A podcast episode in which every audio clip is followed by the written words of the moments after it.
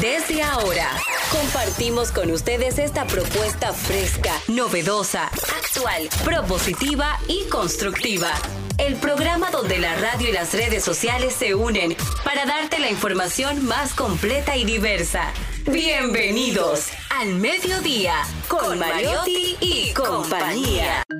Al mediodía, al mediodía, al mediodía con Mariotti y compañía.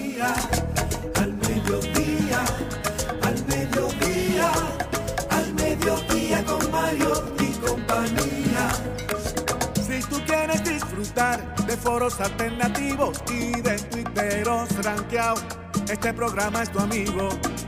Tu revista meridiana para el talento una vía, para radio y redes variadas y con la canción del día. Al mediodía, al mediodía, al mediodía con Mario y compañía.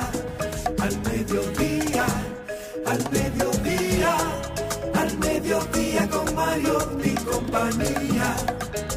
Si tú quieres disfrutar de página para izquierda, en la calle y el hogar, por eso no te lo pierdas.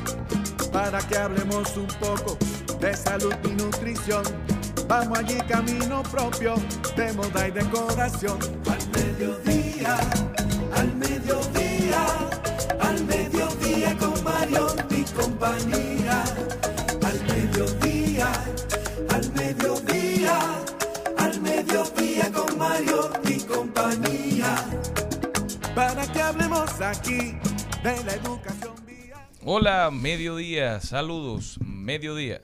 Ponemos alas a las palabras para llegar hasta ustedes, información sin sufrición, diversidad divertida. Esto es al mediodía radio, al mediodía con Mariotti y compañía. Un servidor que les habla, Charlie Mariotti Paz, feliz como siempre de estar con ustedes, pero sobre todo muy agradecido de su sintonía. Con nosotros directamente desde la provincia Esmeralda y Olímpica de la Patria, Jenny Aquino. Muy buenas tardes, señores. Gracias por estar en sintonía con nosotros otra tarde más. Estamos aquí llevando el esfuerzo y la alegría de poder compartir con ustedes al mediodía con Mariotti y compañía. Hoy es el Día Mundial de los derechos de nacimiento, del nacimiento. Esto porque cada 7 de junio se tiene como objetivo crear conciencia de la importancia que tiene el nacimiento en todo ser humano en este mundo, así como respetar el sagrado vínculo que se crea entre la madre y el bebé desde el mismo momento del alumbramiento. Y algo que decían siempre, la importancia es el primer contacto de piel con piel, que cada vez más incluye la dinámica del papá porque antes el, los hombres como que no, no cogen un, un curso para cómo eh, el nuevo curso. La mamá se hace a la idea de un bebé que va creciendo dentro de ti. Pero el Desde pequeñita, porque juega con muñecas. Es- sí, pero como que se va haciendo la idea que va creciendo todos los días, su cuerpo va cambiando, pero los hombres son como de golpe y por rato, ¡pum!, eres papá. Entonces esto es como para hacer el vínculo con ellos, que inmediatamente nace un bebé, abrazarlos y piel con piel. Así mismo es, viví esa experiencia y de verdad que es una experiencia formidable.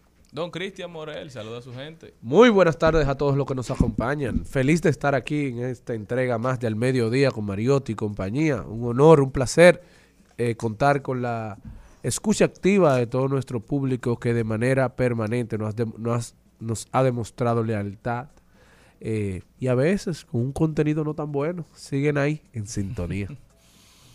Bueno, hoy un día, un día complicado, ¿verdad? Todavía estamos en- pasando por momentos difíciles.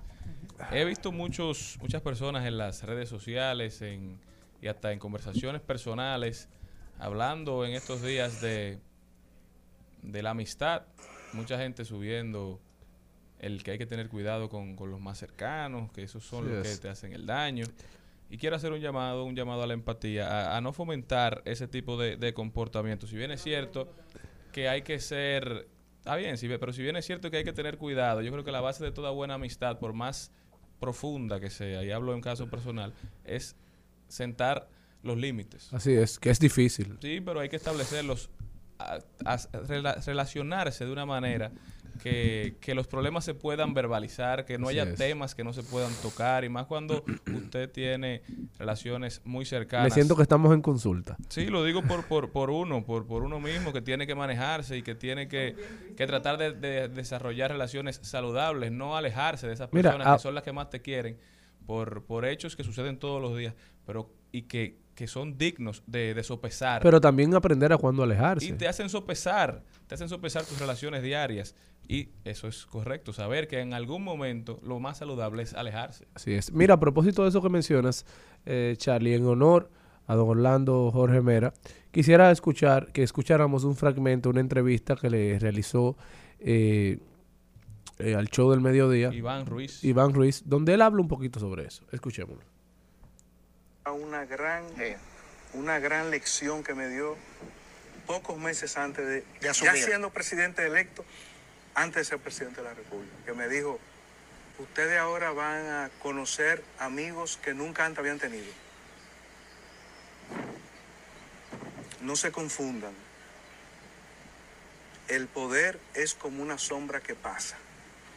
Y eso a mí nunca se me ha olvidado. Agradezco a mi papá. Y así es, el poder es un eclipse que cuando lo ves te impresiona y cuando vienes a ver ya se ha ido. Por eso hay que cultivar las buenas relaciones de siempre, no olvidar los amigos de verdad, pero también entender que a los puestos se va a servir y que hay que servir con mucha humildad, con mucho apego a la gente. A lo único que un funcionario público debe estar apegado es a la gente y a buscar soluciones en pro de una mejor ciudadanía. Y eso hizo don Orlando Jorge Mera.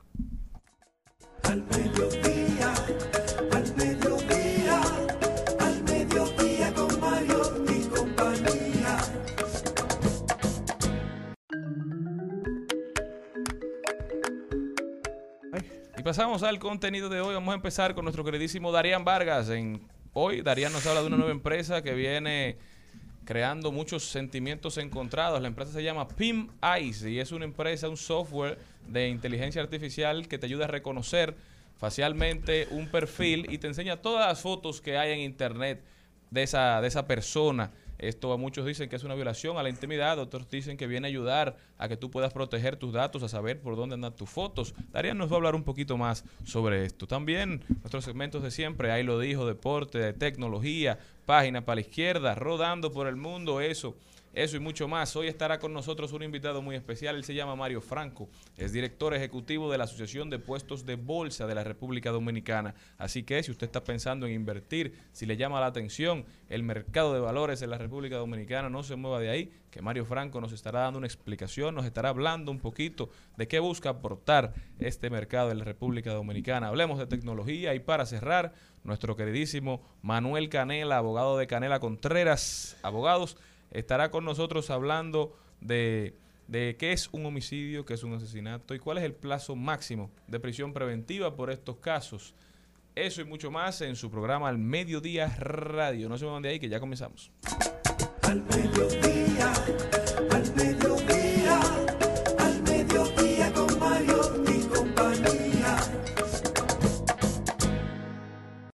En Al Mediodía, con Mariotti, con Mariotti y compañía. Te presentamos Brecheo Digital. Brecheo Digital. Darían Vargas con nosotros. Bienvenido, Darían. Hola, espero que estén todos bien, pero este mundo se jodió. Ay, Dios mío. Bien, Bueno, miren, no está fácil. esta, eh, esta empresa me da un poco de risa porque tengo que coger la vida mal paso en el siglo XXI, porque esto va de mal en peor. Ustedes saben lo que es una empresa, dedicarse por tú solo pagar 29 dólares al mes, tú subes una foto de Cristian Morel y lo ubica en todo el internet donde está. Imagínate que una cámara lo atrapó entrando a un lugar inadecuado, de ahí le manda la foto al que lo paga. Y esta empresa hace una combinación de dos herramientas peligrosas que yo vengo denunciando. Reconocimiento facial e inteligencia artificial. Es decir, que esta gente se han dedicado a escrapear el Internet para guardar todas las fotos que puedan encontrar en la red para luego compararla con una que tú subas. Por ejemplo, si tú tienes una foto actual, ustedes saben que eso no cambia, y más con estos modelos matemáticos que se han diseñado. Cuando tú subes la foto, no tan solamente te da la foto que son eh, con similitud, también te da los links de dónde, eh, dónde están, te dan la, la, la fecha de su vida, y esto se ha convertido en que The New York Times, no creyendo en este proyecto, dice, bueno, vamos a hacer una investigación y vamos a pagar los 29 dólares. Y uno que decía que él no tiene redes sociales, que en Internet no debe haber nada de él, y echaron una apuesta y él subió, la subieron una foto de y aparecieron 312 fotos. Darían, Foto don- sí. Porque algo que me llama mucho la atención de esta plataforma es esa, que ellos no cogen imágenes de redes sociales, es decir, ahí no va a aparecer No. una foto que tú subiste a Facebook ni que subió un amigo. Son imágenes que andan regadas por internet, imágenes de una boda, imágenes de, de base es. de datos abiertas, imágenes de eventos, eh, eh, digamos, de eventos sociales. Sí. Son las fotos que tú no sabes que existen, que van a aparecer ahí. mismo es.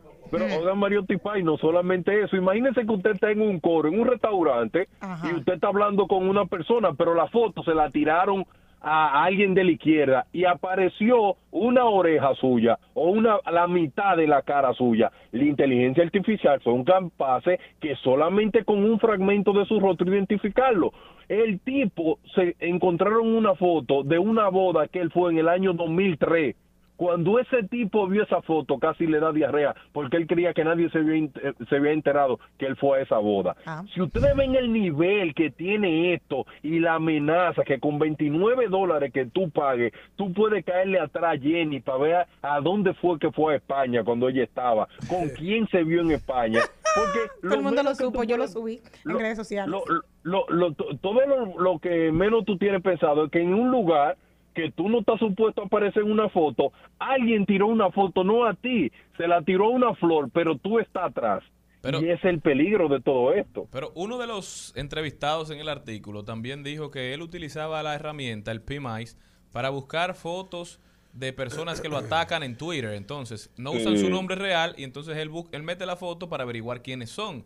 No puede ser una buena herramienta para este tipo de cosas, para promover que nadie puede esconderse en las redes Es sociales. que, es, que, es, que, es que esto viola la privacidad, Mario Tipán. La privacidad la viola, el derecho a la intimidad, el derecho al honor. Yo no creo, yo, yo sé que la- si tú lees lo- lo- la- eh, los values, eh, los valores de esta compañía, dice que lo que quieren es democratizar el Internet, que todo el mundo tenga acceso a una herramienta poderosa, que todo el mundo pueda saber lo que hace el otro. En ese sentido yo lo veo brillante, pero del otro lado, la gente superpoderosa que pueden accionar con esto, ubicarte con esto, esto es un poder demasiado, demasiado. El mundo necesita control, señor Mario. Entonces- Vamos demasiado rápido. Eh, eh, Darian, tú sabes que hay unas personas que generan cierto morbo, cierto contenido, porque son personas públicas. Entonces, al tú pagar tú también, aunque tú no tienes ninguna ningún vínculo, imagínate que, ah, yo quiero saber dónde estaba Charlie Mariotti Paz o, o Cristian Morel, que, que son famosos. ¿Qué yo voy a hacer? Lo- le pongo su, su foto y eso me ubica todo lo que ellos estaban Sí, haciendo sin, nada, sin ningún que- vínculo con ellos. O sea, aunque yo no los conozco. con ellos. Así mismo, sin ningún tipo de vínculo. Tú pagas 29.99 y hay otros planes superiores que tienen también. Y como la todas, página- pero como todas las empresas ellos se defienden, ellos dicen que el fin de esta herramienta es que tú puedas acceder a todas las fotos tuyas que hay en internet. Es decir, ellos el, el uso que promueven de la plataforma es que tú pagues los 30 dólares, metas tu foto o la de una persona que te autorizó a introducir la foto y ahí aparece todo lo que hay de ti que tú no, ni te imaginas que existe. Por ejemplo, una persona, una, una señora encontró una foto de ella que había utilizado y había, eh, había sacado un fotógrafo de su boda, que él la Así utilizó para promover su negocio. Ella no le gustaba la foto y ya ella, sabiendo que la foto estaba publicada, podía comunicarse con ese fotógrafo para que la bajara. E- Ellos dicen que ese es el interés, pero al final, Sí, Darían, es- esto es una gran tecnología si se, si se utiliza para bien, pero no hay mecanismos de control. Brecheo digital Ah, totalmente. Yo, yo, yo lo que creo que uno de los métodos que ellos deben de hacer, que es lo que yo creo que ellos van a tener que llegar ahí, es que tú vas a tener que validarte primero, tú te haces una cuenta, validan tu rostro, ¿verdad que sí? Y solamente que te permitan a ti buscar fotos que sean tuyas. Exacto. Yo ¿Verdad creo que, que, sí? Para que no te den ese poder de buscar la de cualquiera, la de cualquiera, porque imagínate, yo puedo tener una foto tuya, Mario Tipaz, y buscarte en todos los lugares que tú apareces. Pero quiero destacar que funciona perfectamente muchas ubicaciones en Estados Unidos y en Europa. En Latinoamérica por, por lo tanto, no es tan eficiente. He estado leyendo muchos, muchos comentarios porque necesitan mi información, porque ellos se encargaron primero de recopilar muchos datos de Estados Unidos y una parte de Europa para que la gente tenga pendiente. Y yo sé que eso va a ser un boom. Por ejemplo, si tú, yo me imagino que tú el que crea que le están pegando cuernos va a entrar para allá porque se aparece una foto inadecuada. Esto, esto va a traer problemas, muchos problemas. No, y sobre todo que tú diste la libertad de, de explicar que cualquier persona, eso me gustó lo del control, o sea, yo Jenny soy la única que puedo tener acceso a todas las fotos mías. O sea, Sí. más nadie. Entonces, al menos ahí tú tienes cierto control. Tú sabes cuáles son las que están porque a ti te interesa. Pero no que todo el mundo esté de atrás. Porque para mí es una persecución que tú tienes. Imagínate lo grande. Ah, yo quiero saber dónde está Barack Obama. Eso lleva un tema de seguridad, porque hay personas que tú, que los fans, ¿dónde está la foto que ha tenido? ¿Dónde está Britney Spears? Porque tú sabes que muchas veces, si no es lo que están publicando, como decían ustedes al principio, tanto tú como Charlene, que no, no son las tradicionales que están en redes sociales, tú estás vulneralizando, estás vulnerabilizando a la persona, o sea, al, al extremo de, de dejarlo desnudo en la calle, o sea, dónde tú estás, cuáles son las fotos que tú estás haciendo, No. y tú le puedes dar los- hasta los patrones que siguen. Algo que llama mucho la atención es que tú puedes malinterpretar mucha información porque estos Sí. Mecanismos de inteligencia artificial son solo tan perfectos como la data que se les suministra. Entonces, empiezan a buscar tu cara y no solamente te enseñan tus fotos, enseñan caras parecidas. Algo que le estaba pasando a, a personas que hicieron el experimento era que le enseñaban fotos de, de mujeres en páginas pornográficas que tenían cierto, cierto parecido No. a ellas. Entonces, un- una persona malintencionada puede tirar una foto, puede decir que ese eres tú, puede promover esa foto y si se equivoca, los que te conocen bien, ¿qué pensarán los demás? Y decir que tú estabas haciendo eso, que bojo, eso es decisión de cada quien. Pero si uno no está participando en esas actividades, no quiere que se diga que lo está haciendo. Sí, por eso ellos te dan un ranking de estrella y mientras, si se asemeja más la estrella que son del 1 al 5, mientras más hacia arriba está, más se parece a ti. Y otra cosa a destacar es que tú solamente por día puedes hacer 25 búsquedas, pero lo más poderoso de esto es que te da un resultado en 5 segundos. ¿Tú sabes lo que es eso? Que en 5 segundos te da un resultado. O sea que la cantidad de información que esa persona, esa compañía tiene guardada en fotografía es enorme. Es enorme. Bueno, la realidad es que el siglo XXI me encanta. Ahora el siglo XXI tiene, tiene muchas cosas que realmente dan miedo. Darían, ¿y tú crees que esto se va a regular en algún punto? Porque oye lo que ellos hacen. Ellos no son una, una base de datos de fotos. Ellos dicen que ellos son una base de datos de direcciones de Internet, de direcciones Sí. URL que están linkeadas a imágenes. Es decir, ellos Sí. saben muy bien que están en un terreno, digamos, pantanoso y se están protegiendo Sí, legalmente. pero lo que pasa es que para tú entrenar esa inteligencia artificial, ellos utilizaron la URL, ¿verdad? Pero ¿qué utilizaron? La- el texto de la URL. No, ellos le cargaron la fotografía a esa inteligencia artificial que la vectorizó y ya básicamente lo que hace es que cuando sube una nueva foto, la comparan con sus vectores. Ellos pueden estar diciendo ahora mismo, mire, nosotros no tenemos almacenada ninguna de esas fotos realmente, lo único que tenemos son los vectores matemáticos en 0 y 1. Ajá, pero tú, ¿a quién tú le pediste permiso para vectorizar esa foto? Es uno de los handicaps que cuando uno no tiene el conocimiento del tema, cualquier persona que lo lea dice, no, pero ellos no están violando el derecho de, privacidad porque ellos no almacenan la foto tuya como tal. Sí, pero almacenan de forma matemática, la almacenan en 0 y 1, como lo lee en la computadora, ¿tú me entiendes? Y así hacen la configuración única para poder compararla con la foto que tú subes, que eso hay que, tener, hay que destacarlo. Pero realmente esta empresa va a dar mucho que hablar. Yo, yo no creo que quiebre esta empresa, porque una de las cosas que yo tengo es que cuántas personas en el mundo están interesadas en saber lo que hace el otro. Y después yo busco un dato. ¿Tú sabes la cantidad de personas que contratan a, a detectives privados en el mundo? Los detectives privados es un negocio de más de 200 millones de dólares al año. Quiere decir que si la gente está interesada de saber qué hace el otro, esta herramienta también va a ser exitosa. Muchísimas gracias a Darían Vargas. Aprovechamos, Darían, este tema que traes para promover el uso correcto de las redes sociales, el uso correcto del. Internet y que la gente proteja su privacidad. Antes, solamente un puñado de personas estaban expuestos al ojo público. Antes solamente los famosos, los políticos, los, los muy talentosos, los genios eran objeto de escrutinio de manera diaria. Ahora todos a través de las redes sociales podemos tener una audiencia global y la gente publica contenido tratando de, o sea, entendiendo que mientras más contenido publicas, con más gente puedes empatizar, más gente te puede seguir, más gente se identifica contigo, pero no se dan cuenta de todo lo que se pierde cuando tú decides asumir una vida pública plenamente, dándole opinión a todo el mundo, cuando lo verdaderamente valioso en este mundo es lo que se construye en la privacidad del hogar, el legado personal de los hijos, de la familia, es lo que verdaderamente queda y trasciende mucho más que cualquier logro público.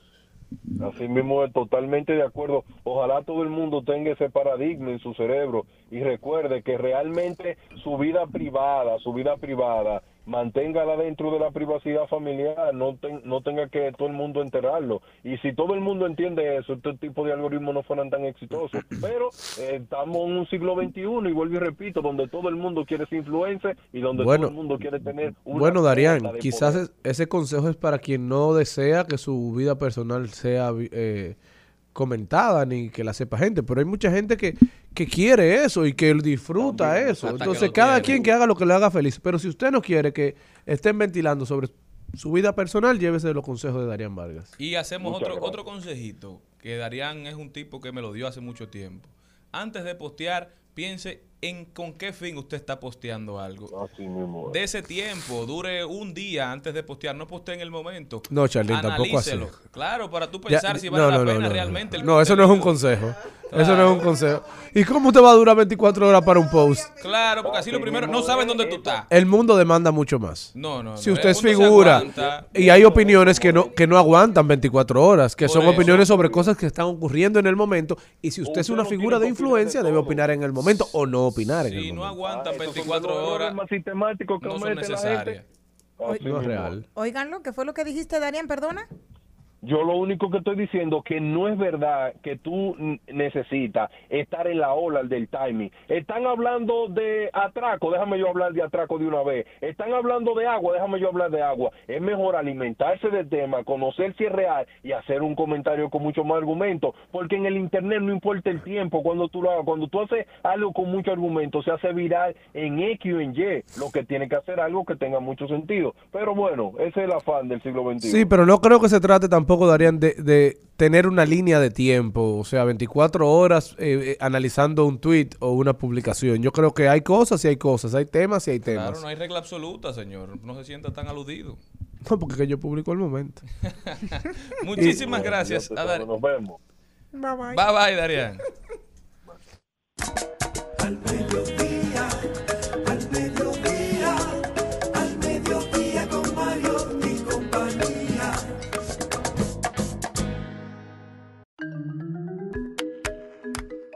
Señores, saben que hay un estudio que se ha hecho acerca de que si hiciesen una mm, prueba ortográfica en España, seis de cada diez españoles suspenden. Yo no quiero saber cuánto nos vamos a quemar aquí, entonces. Seis de cada diez españoles suspenden se queman. en ortografía, claro, porque estaban hablando cuáles son los errores O sea, le fallan más al lenguaje de comunes. Cervantes. Exacto. Hay que recordar que hay solamente 543 millones en el mundo de personas que hablan español Nada más. que hablan eh, el castellano, que es como se llama realmente el idioma. Hay unas palabras tan sencillas que yo te digo a ti, ¿cómo se escribe a ver?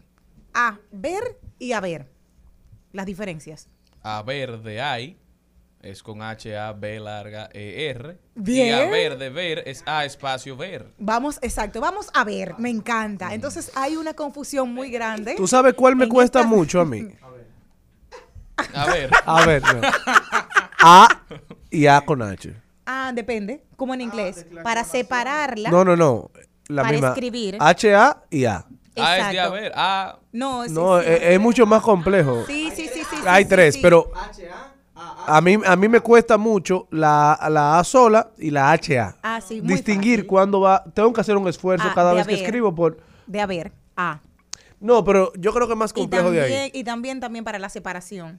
Te- Eso también como en inglés. Otra palabra que con que tiene muchos problemas es ay, ahí y ay. Esa me encanta. No, pero ese me enferma cuando yo veo ese error. No, a mí me gusta porque es como, ay, ahí, Entonces, Mira, para a, utilizar Google, ¿verdad? Para aprovechar, porque seguro a mucha gente le pasa igual que al señor Morelli, como a todos nos ha pasado. Ajá. HA Ajá. es la forma de tercera persona del singular del presente de haber. Exacto. Se usa en Ah. formas compuestas, por ejemplo, a amado, El a, a- de hacer. Exacto. A, la letra A, es una preposición. Se utiliza en los casos voy a casa, te vas a través, a aseverar. ¿Qué vamos a hacer Te vas a la porra. relativo a eso? Y AH es una interjección. Es de, de sorpresa, digamos. Ah, ya entiendo. Exacto. Entonces tú le vas a decir, ay, ahí está mi novio. Entonces tú le, ¿cuál, cuál fue la que yo utilicé? ¿Cuál? Repite de nuevo. Ay, ahí está mi novio. La de exclamación. ¿Y la otra? Ay, ahí Ajá. está mi novio. Exacto. Ahí. como- ¿Cuál es la otra? A, H, I. Exacto. De ahí, del lugar. Exactamente. Mi amor, chócala. Pero ven acá, yo soy un graduado en Ciencias y Letras del San Juan Bautista de la Salle. Atrevida, La mejor caligrafía de la República Dominicana la tiene el Instituto San Juan Bautista de la Salle. Así es. Pues para que sepan, ¿Eh? otro Yo escribo los- bonito. Sí, es verdad. Hecho con H y hecho sin H. A ver, ¿se saben la diferencia? Obvio. Por favor, adelante. Sí. ¿Cuál es el hecho? Eh, eh, exacto. Dime. ¿Cuál? Hecho con H y, o- y hecho sin H. Hecho de hacer y hecho de echar. Exacto, exacto, e- exacto. Bueno, votar y votar. Es- exacto, exacto. Que la gente, muy me encanta. Hay mucha gente que, que, que por terminar con un novio votan por ello. Ah, Exacto, vaya, vaya, ese es otro que confunde mucho a las personas. Vaya, vaya y vaya. Entonces, miren la diferencia, vaya. Entonces, vaya con Y es de ir. De ir. Vaya donde su abuela, muy bien. Vaya es Cristian, te vi en una valla publicitaria, que es la segunda, que Con es con doble doble L. L. Pero si hay con B alta, vaya, entonces, y con Y es una fruta. Esa no le escriba. Exacto, porque nosotros no la conocemos y no nos la comemos, ¿verdad? Exacto. Haya con Y, haya con doble L, allá y haya. Hay cuatro diferentes. Con la boca eso. Ok, Otra sigue con el haya. Que ahí yo, ahí debió haber algo con haya. Ahí hay un bobo. Ay, ahí, Que ay. tú sabes. Le dio un beso. ¡Ay! Y una pregunta, Le dio un ¿bobo beso, con ay. W larga o y bobo con W corta con V? Bobo Bobo. es con B o B o B larga. Ajá. Vamos a ver. Y bobo, Bobo. bobo no existe. Vamos a buscarle el significado. Miren, otra cosa importante. que la- Bobo Ay, en bobo. portugués significa abuelita. Ay, qué lindo. Bobo es un sinónimo de tonto y en el argot popular dominicano significa problema. Exacto. Y si no, también se le da Novedad. a, una, a un Un entretenimiento. O chelcha. Mira. Es bobo que hay. a un entretenimiento para los niños pequeños. Le puse el bobo al niño. Entonces tú sabes que para que se entretengan. El chupete. Ah, exacto, que es el Aquí se bobo. conoce como bobo. Exacto. Hay una palabra y es que siempre los monosílabos no se acentúan excepto cuando se emplea la tilde diacrítica para se- separar. Mi madre me llamó a eso me lo regalaron a mí. Cuando yo estoy hablando mí, esa propiedad lo lleva con tilde. ¿Te gusta el té? Charlene, Me gusta el té. ¿te gusta el té? Es para diferenciarlas, cuáles son las dos. Ah, te gusta, ¿Te gusta el té. el té? Exacto. O tu gusto. Titi me preguntó. Ajá. Sí, yo sé. Ay, Dios. Titi me preguntó. También está tu, tu esclava. ¿Cuánta gente, ¿Cuánta gente habrá cambiado el dial ya? No. Yo estoy cambiándolo casi. Ay, ay, ay, ay. Agradecer, No, pero una agradecer pregunta. de manera profunda a los que aún nos acompañan. Una pregunta. ¿Cuántas marcas han cambiado el nombre de los productos? Por ejemplo, Pampers. No. Eso se da mucho, que la, la marca sobrepasa Pasa el producto. el producto como Claro. tal. Colgate Cote. Colgate. o la Cotex también. Exacto. Eso fue una. Cotex es una marca. Pa- los pañales le decimos Pampers, aunque compremos Cuté. Huggies. Claro, así Cuté. es. El cuté. Que usted es una marca. Mi es una es, marca. es esmalte y la gente le dice cuté porque la primera se llamó cuté. Ah, no lo sabía. Entonces, como de ahí me puse en cuté y es así. Exacto. Una Gillette, Exacto. Gillette, una es navaja verdad. Exacto. de afeitar y se le dice Exacto. Gillette. Exacto. Así que son esas marcas maravillosas. ¿Un Brugal? Ajá, un ron, sinónimo de alegría. Sí. Sí. No, porque lo de, lo de Brugal eh, ya trasciende, porque el dominicano a todo lo que tiene alcohol le dice romo. Romo, Exacto. sí, exacto. O sea, vamos, estamos bebiendo romo, pero es así están bebiendo vodka, o están Exacto. bebiendo un destilado, un whisky, Ajá, y chocolate. Coca-Cola de uva. Ah, Sí, también. A mí me encanta la Coca-Cola. ¿Qué otro? ¿Qué otro? Ah, ¿y la sal? La sal, ¿cuál No hay es? nadie que tenga ninguna. Así como pan. La No, sal. la tuya no tiene madre. No, no, cállate, cállate. Sal, no. Jenny. Sí, me voy, me voy, me voy. Al mediodía, con Mariotti, con Mariotti y compañía. Rumba 98.5, una emisora RCC Media. Seguimos, seguimos, seguimos con Al Mediodía, con Mariotti y compañía. El Al Mediodía Dice presente, dice presente el músculo y la mente. El músculo y la mente. Estamos en deportes. Bueno, estamos de vuelta, mi gente. Ahora nos vamos con Carlos Mariotti, que nos va a llevar por un recorrido súper interesante por el mundo del músculo y la mente.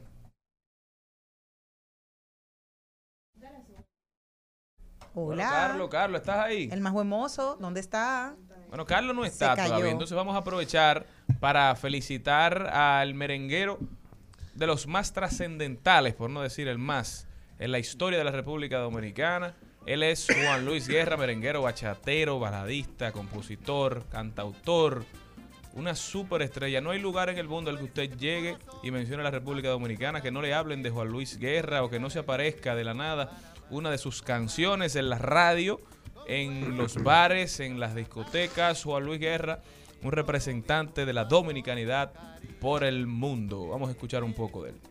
mejor. Tú no sabes que la luna no se queda sola, se alegra en un mar de olas y le dice a la amapola que espera su cariñito como la guira espera tambora, que todo tiene debajo del sol naciente. Espera tu amor bendito, de nada vale ser impaciente, ay no, ay no.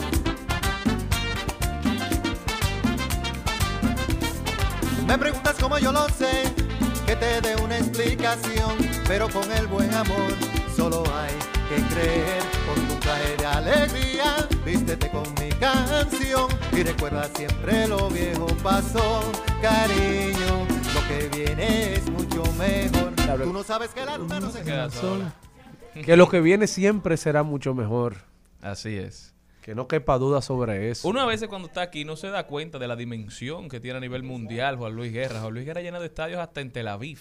Sí, o sea, y donde quiera que uno va realmente, aunque sea una canción de Juan Luis se escucha en los bares. Lo que pasó cuando estábamos en la en Colombia hace una Bogotá. semana, no hubo un bar al que nosotros entráramos, un restaurante Que no pusieran Juan Luis. que Juan Luis Guerra no estuviese sonando y que la gente lo conocía, sabe, sabe quién es, lo admira, le encanta su música. ¿Sientes tú que has reconocido en vida, en su justa dimensión, la República Dominicana Juan Luis Guerra? Yo creo que sí. creo Yo que creo sí. que Juan Luis se Sí. gana todos los premios Sí. a los que lo nominan. La gente aquí reconoce su grandeza, lo humildad. Le Eh, encanta su música. Señores, se le olvidó que en el mes de febrero hubo cuatro conciertos todos los fines de semana de febrero y fue A un capacidad. lleno.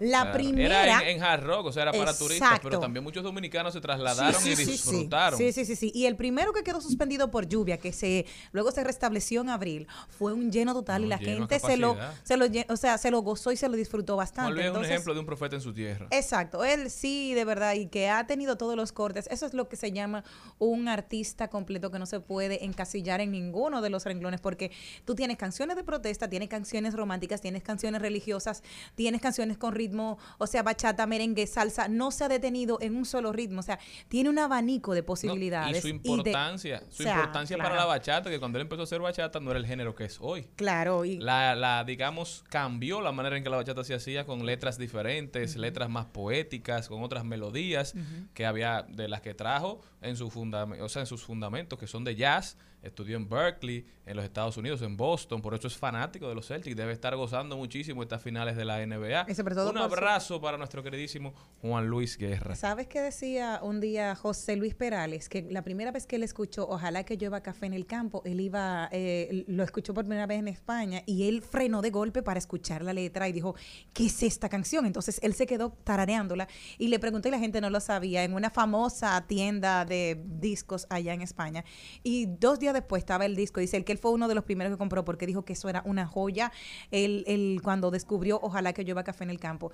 Y que sea una de las personas que más ha trascendido en la letra eh, Iberoam- en toda Iberoamérica con sus letras y sus canciones. Y ese reconocimiento a Juan Luis Guerra, o sea, ya sabes que el reconocimiento de un grande para otro Oh, grande. pero y esa canción Sí. que interpreta a Luis Miguel de Juan Luis Guerra. También. Hasta que me olvides. También. ¿Eh? En su apogeo, Luis Miguel, en ese momento, cantar una canción de un dominicano, Bueno, que- merenguero, bachatero, que lo, lo llevó por el mundo. No, cuando vemos la serie de Luis Miguel en Netflix, vemos que, él- que Luis Miguel dice que ninguna canción de la que le presentaban lo llenaba. Y cuando escuchó la letra de Juan Luis, dijo, este va a ser mi mayor hit. De verdad que... Y, Y la- también, ¿tú sabes cuál más? Es la de- que es a mí me- Luis, Te necesito. Es de Juan Luis también. En voz de Luis Miguel. Como el aire que suspira. Ah, como sí, que él, porque él quería volver a tener la, la- y, y fue otro éxito también. A mí me gusta mucho, para mí, pre- esa, esa canción que es con esa, la reina del merengue, con él. Y es una un- con un tumbao espectacular. Sabe a Juan Luis.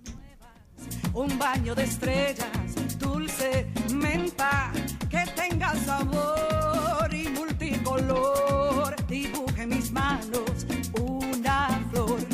Toma mi vida,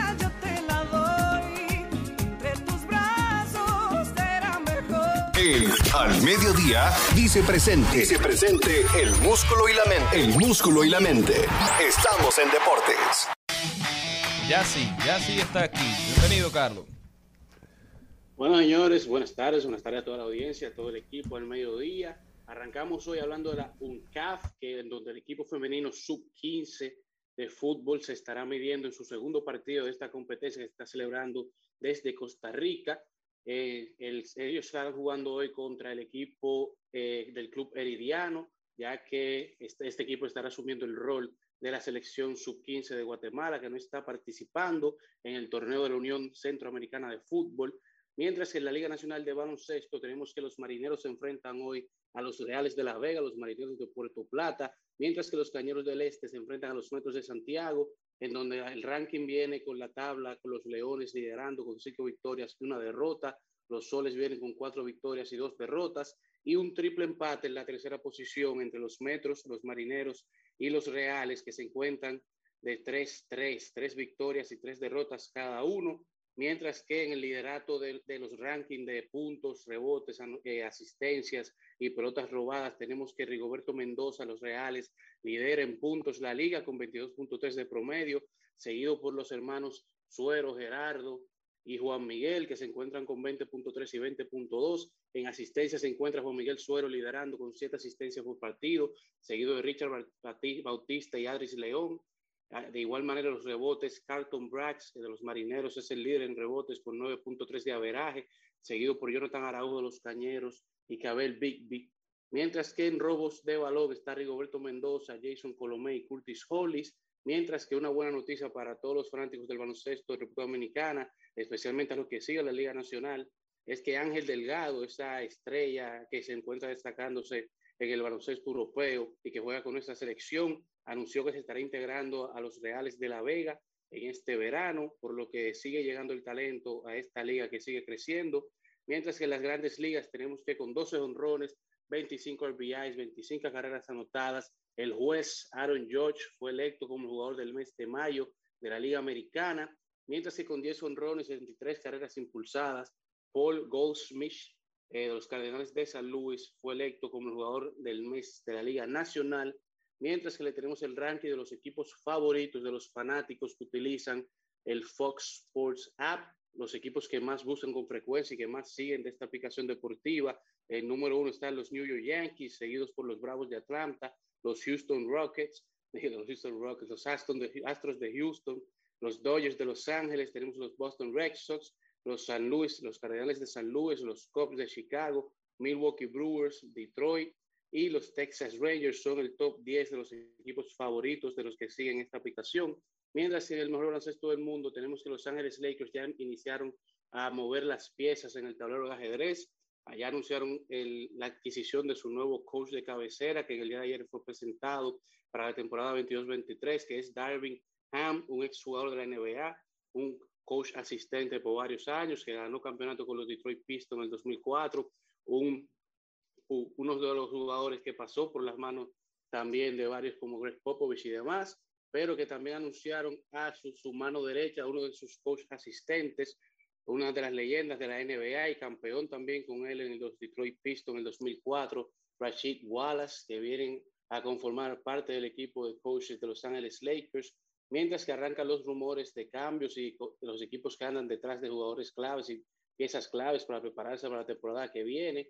Ya los Blazers andan cazando a Zach Levine, que sale eh, como agente libre de los Chicago, eh, Chicago Bulls. Todavía no sabe si firmará o si será otro equipo. También hay conversaciones con Bradley Bill, en donde se dicen que los Blazers lo tienen como posibles jugadores para emparejar con Damian Lillard, para reconstruir esa franquicia, mientras que el hijo de Shaquille O'Neal, Sharif O'Neal, ya es oficialmente elegible para el draft 2022 con miras a la temporada siguiente de la NBA, mientras que hay varios problemas con los Utah Jazz que luego de varias temporadas positivas, llegando a los playoffs de la NBA, esta fue una de sus peores temporadas desde que adquirieron a Donovan Mitchell y ahora su coach de cabecera, Quinn Snyder, renuncia y salen a la luz rumores de que Donovan Mitchell no se encuentra contento con el equipo, no se encuentra conforme y no se, no, no se sabe si le interesa o no continuar con el equipo, así como varios rumores de problemas y enfrentamientos entre sus dos estrellas principales, que son Donovan Mitchell y Rudy Gobert. Pero mientras tanto, estamos en finales de la NBA que llegan mañana, ya el tercer partido, el primer partido desde Boston, en donde Boston se mide contra Golden State, cerrando así ya con nuestro recuento del día de hoy. Muchísimas gracias, Carlos. Uno a uno se empató la serie final de la NBA. ¿Alguna predicción para el juego 3? Bueno, sin lugar a dudas, Golden State buscará continuar con ese ímpetu con el que llegaron al juego 2, mantener el control del partido, como lo hicieron en el juego 1 y perdieron control en el cuarto cuarto. Luego en el juego 2 lo mantuvieron durante el tercer cuarto. Boston buscará que todos sus jugadores salgan a la luz, que asuman el control del partido, como no lo hicieron en el segundo, pero lo hicieron en el primero, en la segunda mitad. Jason Taylor tiene que asumir su rol de líder de los Boston Celtics y los demás jugadores que son eh, esas claves, ya sea de la defensiva o del ritmo de juego, deben de asumir ese rol y, y desempeñarlo a la máxima potencia. Si Boston desea ponerse encima, al igual que Golden State, necesita de sus jugadores jóvenes y de sus veteranos, si desean ganar ese tercer partido y ese segundo partido para irse arriba en la serie. Bueno, esperemos que así sea, que den un buen juego, que den un buen partido. Nosotros los fanáticos del baloncesto, los fanáticos de LeBron y de Kobe Bryant, que no tenemos vela en ese entierro, lo único que podemos aspirar es a una buena serie y esperemos que así sea.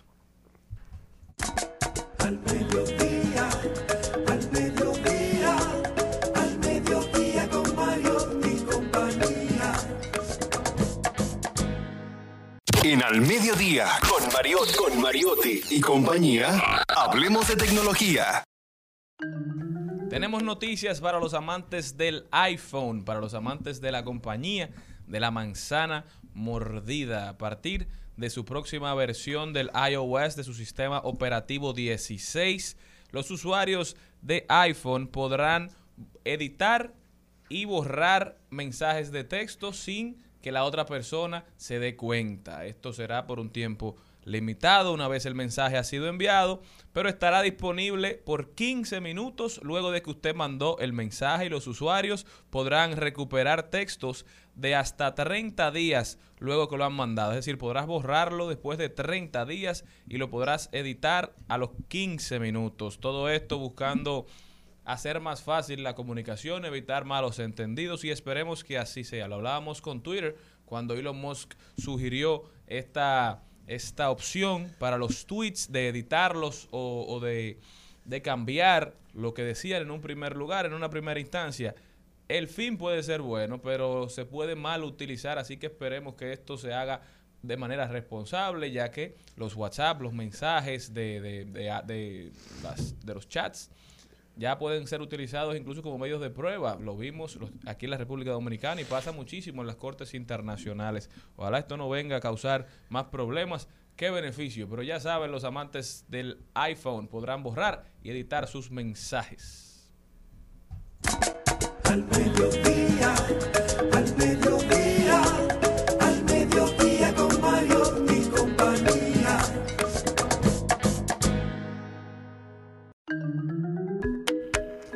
Bueno, señores, y hay algo que nos preocupa bastante, realmente, y es la desaparición de los glaciares. Se sigue llamando la atención a todos nosotros por el calentamiento global.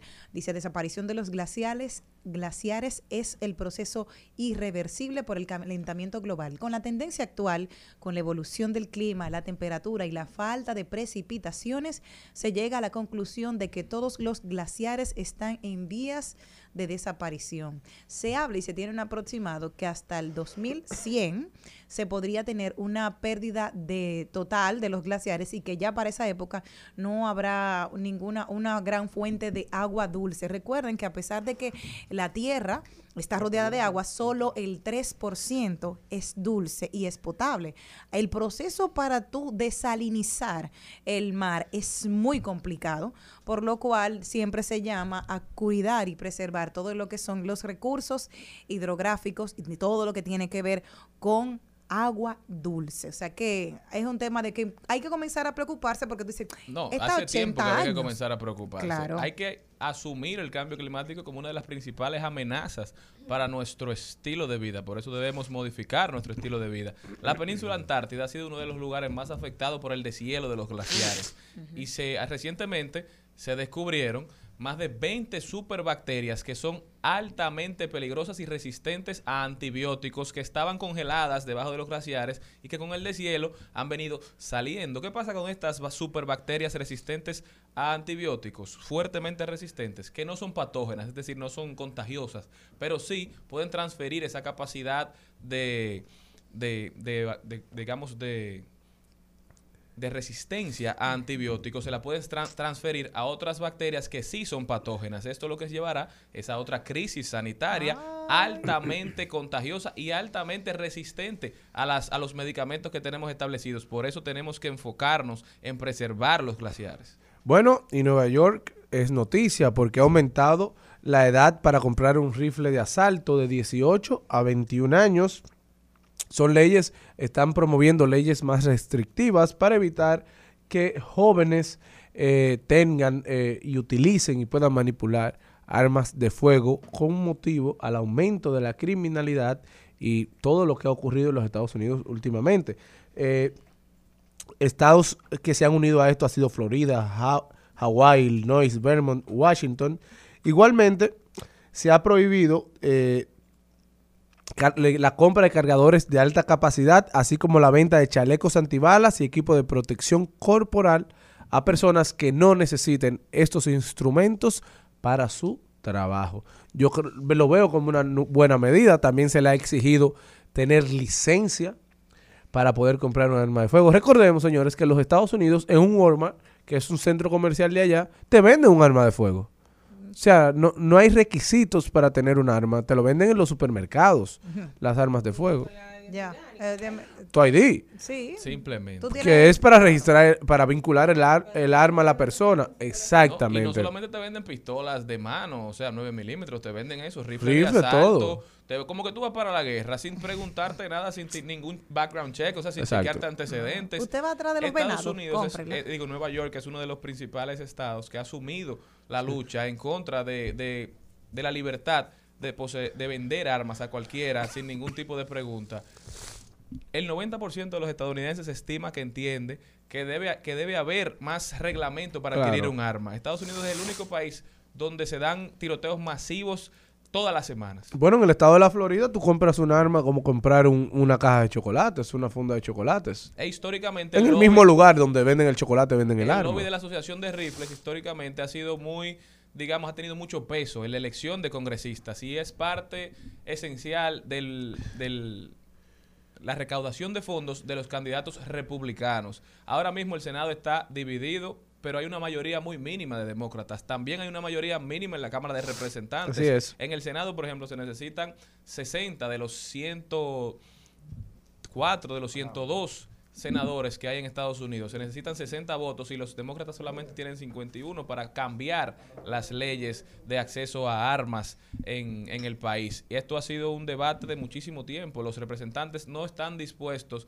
a representar, valga la redundancia, a sus constituyentes si tienen que poner en tela de juicio su posibilidad de reelegirse. Y esto se está viendo cada vez más claro y ya la gente dice, no es suficiente con pedir minutos de silencio, no es suficiente con decir nuestras oraciones están con ustedes, es hora de que los legisladores actúen en protección de los niños y niñas. Y algo que para mí ha sido el, el de verdad el paso mm, de mayor avance dentro de toda esta parte para que tengan mayor cuidado es precisamente que todas las personas que tienen que ver con las armas de fuego, o sea, la, el, glow, para decirte una marca, una marca, si tu arma fue utilizada en una masacre, ya los dolientes pueden tener una demanda contra tu institución. O sea, imagínate eso, que va a ser, eh, mira, que perdieron la, la marca Trolete, se llama así, porque no hay ninguna que se llame así. Pues ya si, si hubo un atentado y alguien utilizó una marca, como acabo de mencionar, Trolete, por poner un ejemplo,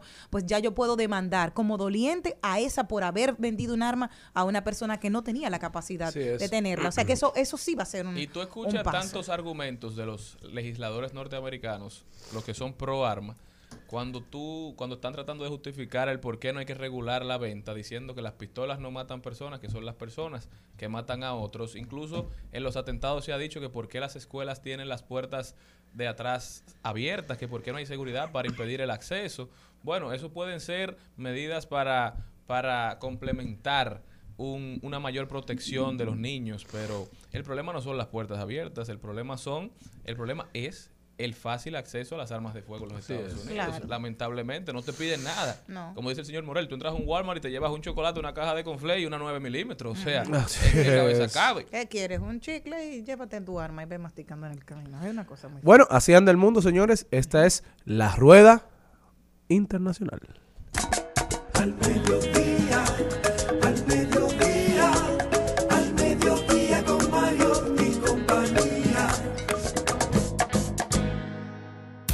Escuchas Al Mediodía con Mariotti y compañía. Rumba 98.5, una emisora RCC Media. Seguimos, seguimos, seguimos con Al Mediodía con Mariotti y compañía. Trending, Topics. Al Mediodía con Mariotti y compañía. Presentamos Trending Topics. Estamos de vuelta, mi gente. Ahora vamos a un recorrido por las redes sociales. Seguimos en un programa responsable, Radio y Redes, Redes y Radio. Cuéntame, Jenny Aquino.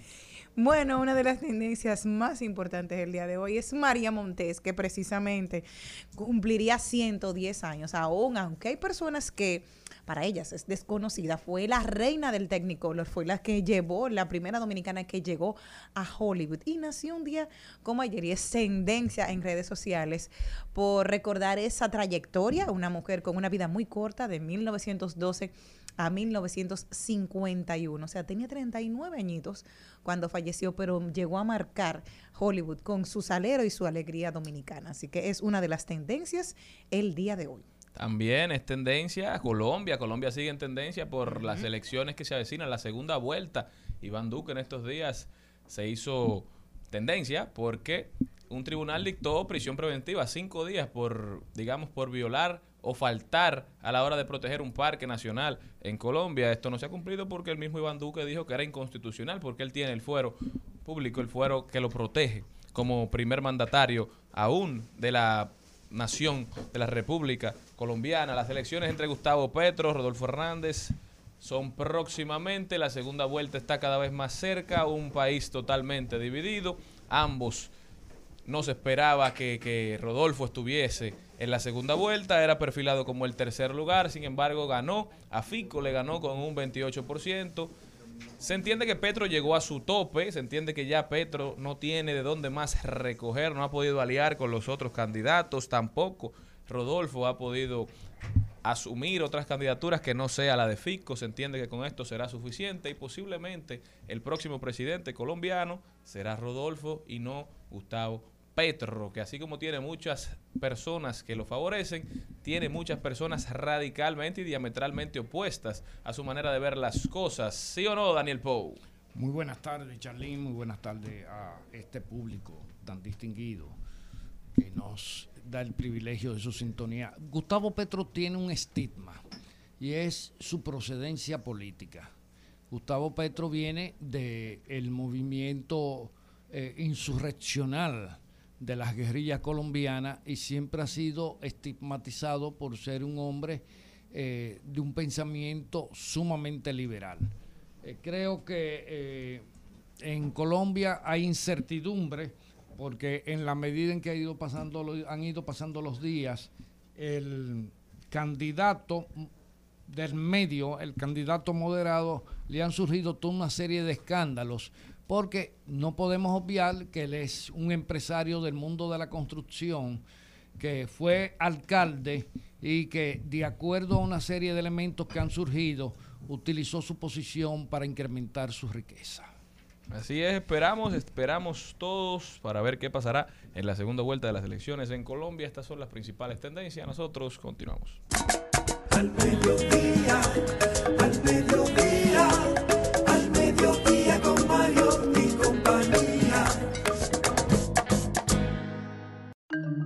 Y ahora nos vamos con nuestro siguiente invitado. Está con nosotros Mario Franco. Él es director ejecutivo de la Asociación de Puestos de Bolsa de la República Dominicana. Mario, bienvenido al mediodía. Muchísimas gracias por tenerme. Mario, es importante que la sociedad dominicana conozca, primero, qué son los puestos de bolsa. Esto es un mecanismo relativamente nuevo o una, digamos, institución relativamente nueva en la República Dominicana. Se escucha mucho de los puestos de bolsa a nivel internacional. Aquí todavía nos estamos como acostumbrando a utilizar el término en, en el país. Cuéntame un poquito de qué son los puestos de bolsa. Bueno, primero que nada, buenísimas tardes. Eh, te cuento un poco. Así como tú dices que los puestos de bolsa son instituciones relativamente nuevas para la República Dominicana, te puedo también decir que, por ejemplo, la bolsa de valores, que no, no es lo mismo que los puestos de bolsa, pero el mercado de valores, hay sitios donde tiene más de 500 años funcionando. Inclusive aquí en América hay sitios donde tiene 150 y 200 años funcionando el mercado de valores. O sea, con eso que te quiero decir, no estamos reinventando la rueda, no es una fórmula nueva que entra al mercado, es simplemente son mecanismos que se han habilitado de financiamiento y de inversión que le permiten a las personas comunes como nosotros o a las instituciones tanto un mayor rendimiento de su dinero como a las instituciones que necesitan financiarse, tasas y plazos atractivos de financiamiento. Yo que solamente he visto eso en películas de, de, de- de finanzas, no sé nada. Todo el mundo empieza por ahí. Eh, Gracias. Eh, digo yo, sí, así, mira, le apuesto. Y dice, yo le voy a subir, le voy a subir. Y va subiendo. Y de- si no pierde, dice, eso es lo único que yo sé. O sea, que tú vas como apostando. Eso es como eh, la adrenalina a tope porque vas apostando. Es y igual por lo aquí. general las películas Exacto. siempre hablan del lado oscuro. Exacto. Y es lo que incentiva a la gente. Exacto. Entonces, cuéntame cómo se puede hacer aquí en República Dominicana. ¿Qué- ¿Cómo lo hacen? O ustedes tienen, mira, vamos a apostar ahora a que, ¿quién quiere comprar tres acciones del listín diario? Por poner un ejemplo. Eh, para que usted sea dueño del listín diario. Y la gente se mata por apostar en eso o no. Eh, o cuáles son los, los puestos de bolsa, ¿dónde tú puedes apostar? Porque Claro. yo creo que, ¿qué es eso? Mira, yo creo que lo primero que debemos de corregir es la palabra apostar. Ah, gracias. Porque aquí el, la única persona que va a apostar es el que hace una inversión sin hacer ningún tipo de investigación lo que está haciendo. Y aquí realmente no se puede hacer eso. Porque ya para que tú veas como de inmediato descartamos la palabra apostar. Porque para tú poder invertir en el mercado de valores, eh, generalmente te acercas a un puesto de bolsa. Y el puesto de bolsa lo primero que hace es una evaluación de tú como individuo, que, cuál es tu apetito de riesgo. Y te van a hacer una serie de preguntas y créeme que son muchas, porque todo eso forma parte de un proceso regulado.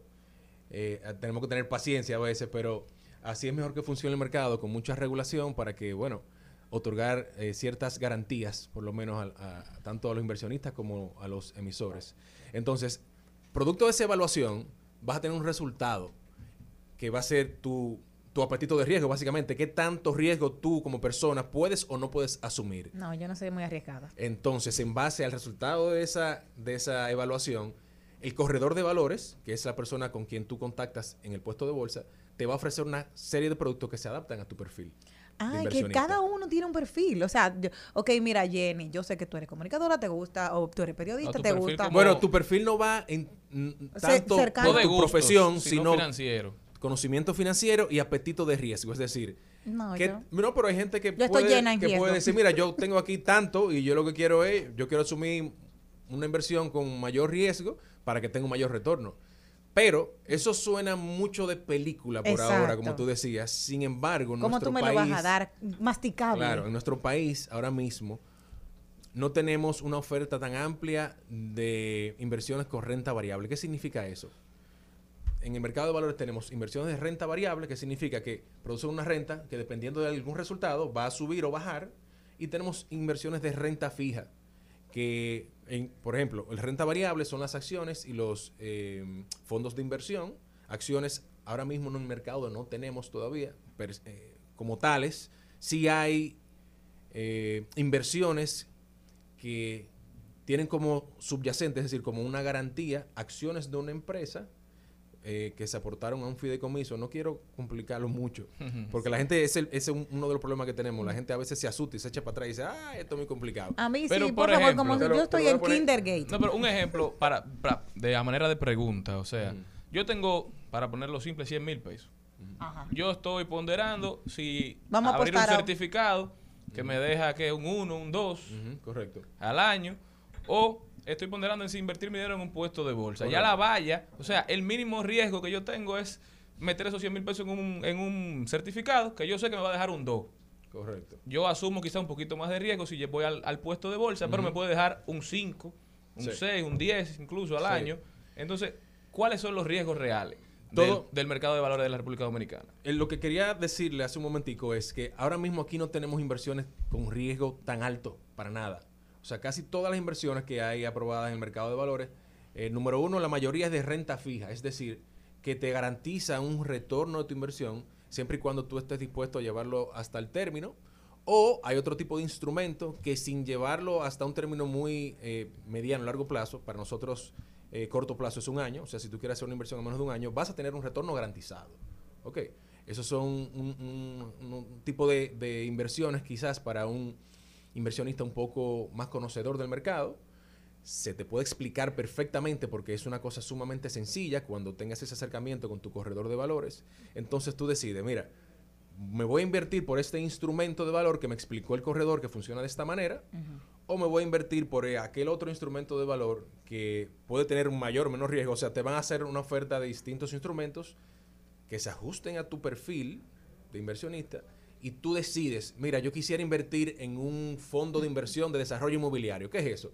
Un fondo de inversión, por ejemplo. Estoy cogiendo un ejemplo cualquiera. Un fondo de inversión de desarrollo inmobiliario es que todito nosotros decidimos meter dinero en un pool como si fuera en una cuenta y un tercero lo administra para desarrollar edificio o para desarrollar un hotel o lo que fuera. ¿Me entiendes? De repente tú no tienes dinero suficiente para desarrollar un edificio, pero tú estás siempre con eh, la fantasía de, de haber sido una constructora, pero no tenemos los fondos.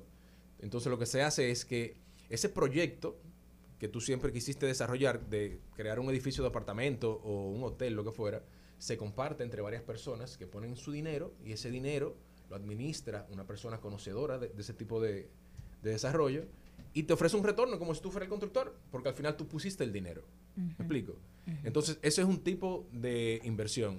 También están las inversiones de renta fija, que pueden ser los bonos, que los bonos pueden ser corporativos. Un bono corporativo significa que es un bono de una empresa privada, o pueden ser bonos del Estado, que son los bonos que emite el gobierno para financiarse, que generalmente, generalmente no, los emiten a través del Banco Central en pesos o el Ministerio de Hacienda, que puede ser en pesos o en dólares. Entonces, básicamente, tú tienes esos dos mecanismos. Uno que es de renta fija, que son los bonos, y otro que es de renta variable, que son los, hasta ahora, los eh, fondos de inversión. Y yo quiero saber si yo soy buena alumna por todo lo que tú me has dicho. A ver si, si yo caí, porque yo estoy, o sea, yo estaba cero hit, cero error. O sea, es, es como cuando yo eh, voy a poner a plazo fijo mi dinero para que me lo den. Entonces tú me dices que es lo mismo que yo voy a hacer. Un aproximado, si tú pones 100 para tener una, un, no tiene que ser exacto, porque uno no sabe qué puede, ¿cuánto viene de retorno para atrás? O sea, ¿qué es lo que tú tienes para comparar y que tú lo hagas tan atractivo que me haga mi... No, pero espérate, yo me voy mejor, mejor me voy con Mario que con cierta entidad bancaria. Claro. Eh, mira. ¿O entendí lo que era...? Sí, sí, sí, Ah. por ahí va la cosa. Ah, ok. Yo no quiero, yo te la voy a dar, la- lo, lo que tú me estás pidiendo, información, pero siempre es bueno que esta información se obtenga fresca. Claro, se de va un puesto de bolsa, que son las entidades autorizadas para en el día a día darte un estimado o dar- hacerte una oferta eh, real de, de cuál va a ser el retorno estimado de tu inversión. ¿ok? Pero podemos ver tasas en pesos de entre un 7, un 10, un 11 en pesos de retorno. ¿ok? Entonces, que sí es realmente atractivo. Eh, es un mercado, como dije al principio, no estamos reinventando, reinventando la rueda, simplemente estamos conectando a las personas que tienen unos chelitos por ahí, que quieren sacarle un mayor rendimiento, y a las empresas que necesitan un tipo de financiamiento. Ok, eh, y básicamente es eso, el mercado de valores reúne a las personas con interés de invertir y a las empresas con necesidad de financiamiento. Eso es básicamente el mercado de valores. Em, y dependiendo de esa empresa, del tipo de instrumento que esté colocando para recibir ese dinero, que puede ser emitir acciones, es decir, cuando esa empresa emite acciones, tú compras acciones, tú te conviertes en un dueño de esa empresa, ¿ok?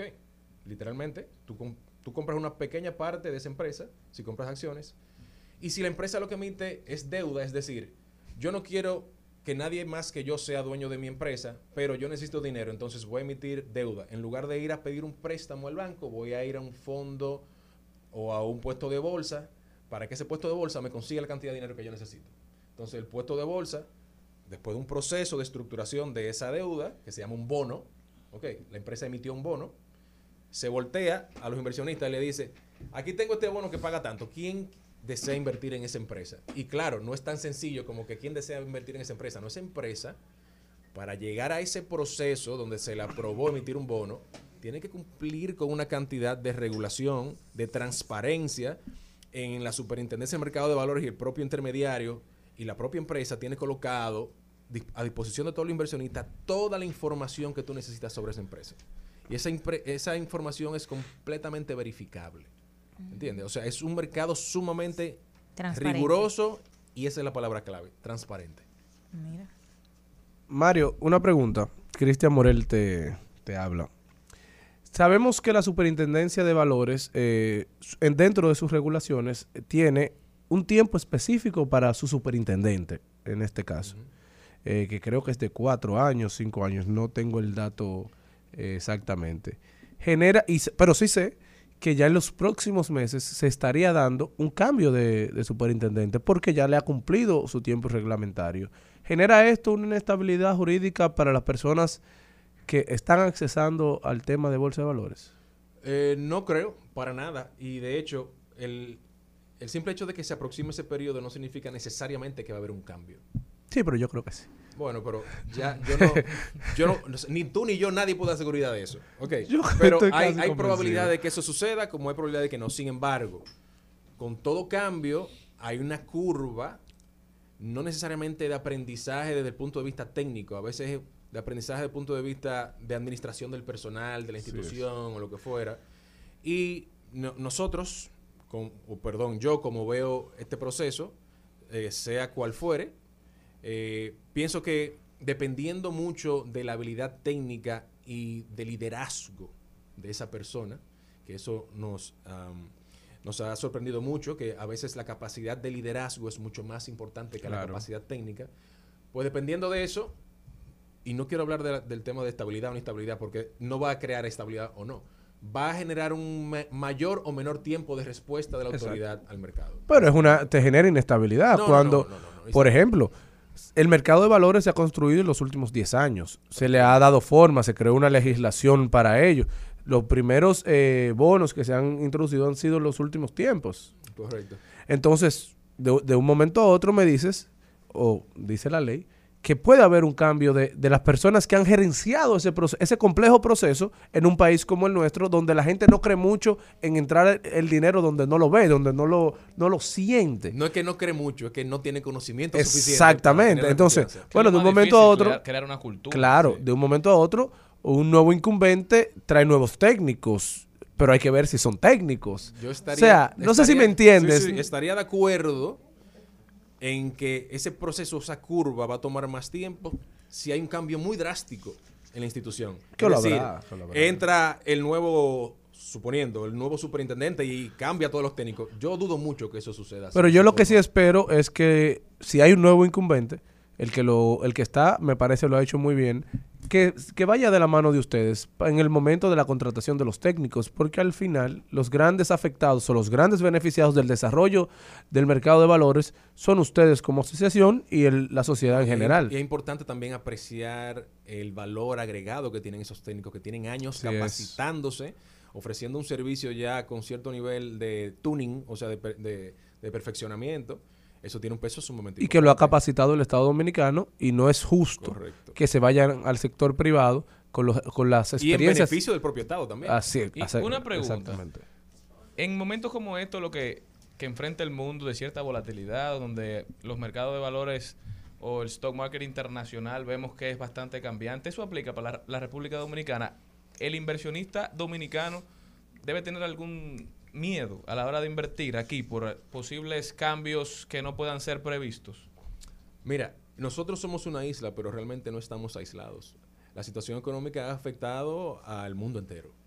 Y básicamente porque en, la mayor parte del mundo se han tomado las mismas medidas y han generado las mismas consecuencias esas medidas.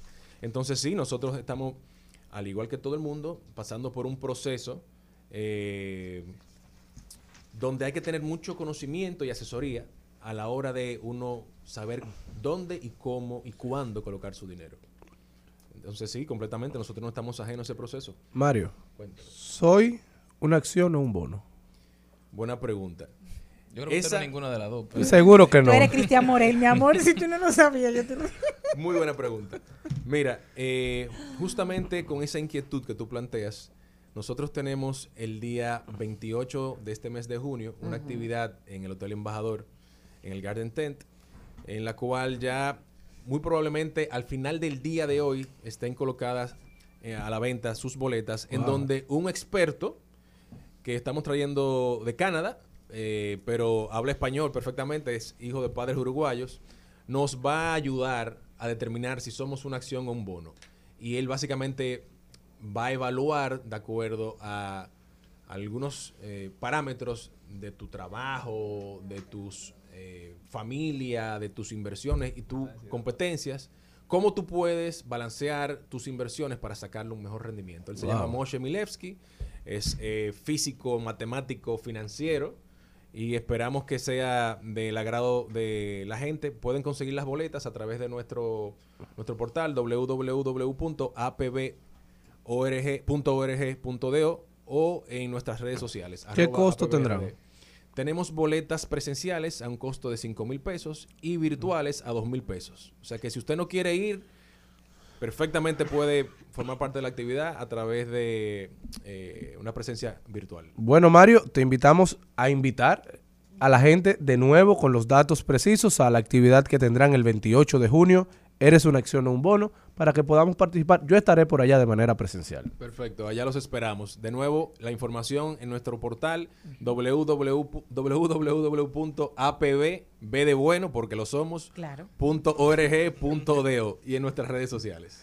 Bueno, muchísimas gracias a Mario Franco, director ejecutivo de la Asociación de Puestos de Bolsa de la República Dominicana, por traernos información tan interesante e invitarnos al foro denominado Eres una acción o un bono. 28 de junio, Hotel Embajador.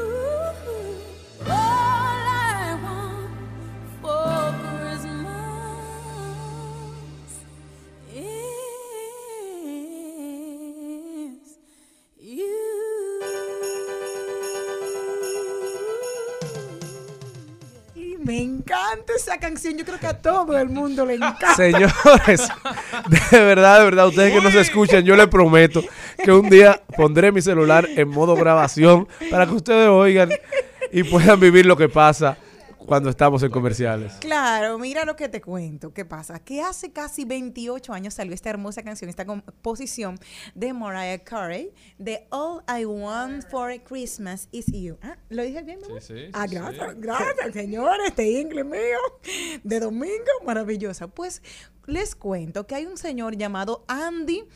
Andy Stone, que pide 20 millones de dólares en compensación porque él tenía los derechos de una composición de este nombre. ¿Por qué? Porque él tiene una canción que no se parece en letra, no se parece en música, pero tiene el mismo título y él, como tenía los derechos sobre este título, está pidiendo como compensación 20 millones de dólares después de que esta canción tiene 27 años adornando todas las navidades estadounidenses. Pero les cuento como para que ustedes tengan una idea, porque yo sé que a ustedes les gusta el chisme como a mí, les cuento que solamente en reproducciones ella ha generado 60 millones de dólares solamente escuchándola, porque dicen cada vez, cada vez, ella se gana un centavo con cada reproducción y tiene 975 millones de reproducciones solo en la plataforma de Spotify. O sea que Asana, ya ustedes saben que ella va a seguir cantando su... ¿Qué es lo que tú quieres? 20 millones. Tómalo, mi amor. Eso es para los chicles. Toma. Cállate y no me moleste más. Imagínate, dime. Eso es con el nombre, pero ¿sabes lo que pasa mucho también? Que demandan por porque las tonalidades se parecen, porque las letras se nada, parecen. nada. No, en este caso, por eso traigo a colación. Es un vividor. Hay una iniciativa muy interesante de unos científicos estadounidenses que están tratando de registrar todas las posibles combinaciones de las notas musicales para que así nadie pueda demandar por plagio. ¿Por qué? Porque hay personas que tienen ideas parecidas. Cuando se inventó el computador, el, el aparato como tal, le dieron el nombre de computador, pero Alan Turing en Alemania y dos y- o tres más personas en Estados Unidos, digo Alan Turing, perdón, en Reino Unido, personas en Estados Unidos, personas en Israel, estaban inventando un, una máquina parecida a lo que en ese momento se conocía como el computador. Es decir, las, las ideas surgen al mismo tiempo a mucha gente y no necesariamente es un plagio. No, nadie hace, digamos, un invento de la nada. Hay factores externos que te, que te inspiran y esos mismos factores o factores parecidos pueden estar dándose en otro lado del mundo y no necesariamente es una copia. El que cante otra canción, porque les voy a contar, ella va a sigue ganando dinero, porque este himno navideño registró 37.6 millones de dólares en transmisiones en Estados Unidos, 26.1 millones en impresiones de audiencia de radio y anotó 7.400 descargas. O sea que, señores, a mí, all I want for Christmas is only you, my love. You know. Continue, please. Al mediodía, al mediodía, al mediodía con Mario y compañía. Estás escuchando Al Mediodía con Mariotti y compañía. Rumba 98.5, una emisora RCC Media. Seguimos, seguimos, seguimos con Al Mediodía, con Mariotti y compañía.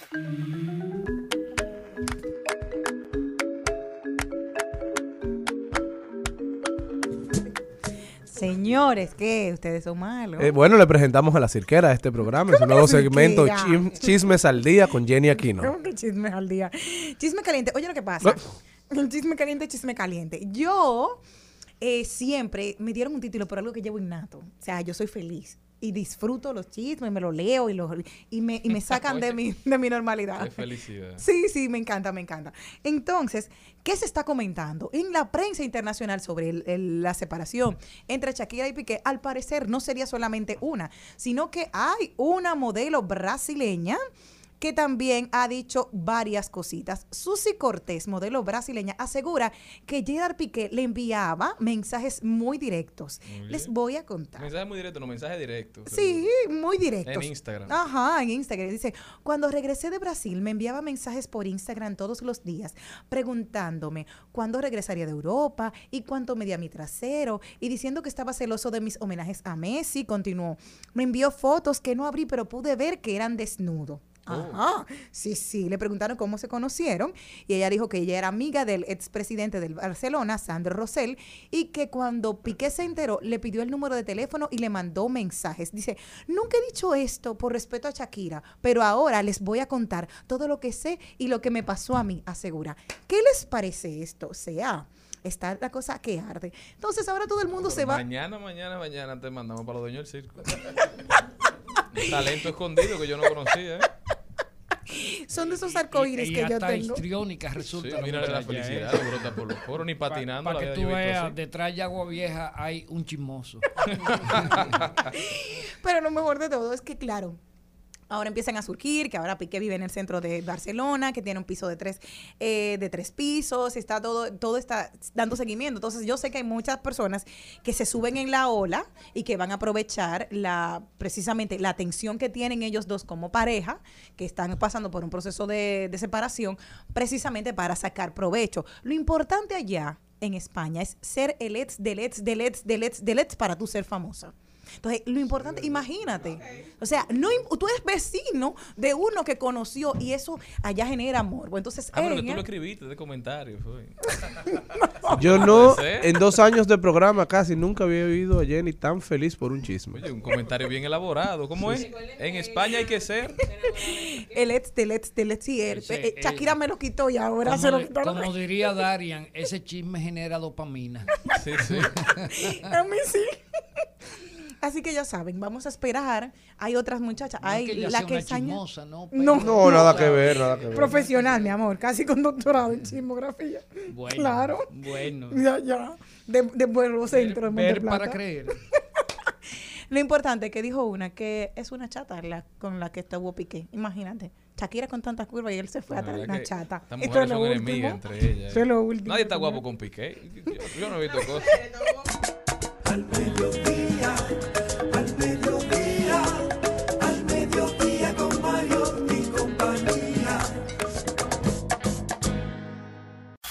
Presentamos en Al Mediodía con Mariotti y compañía. Hablemos de derecho.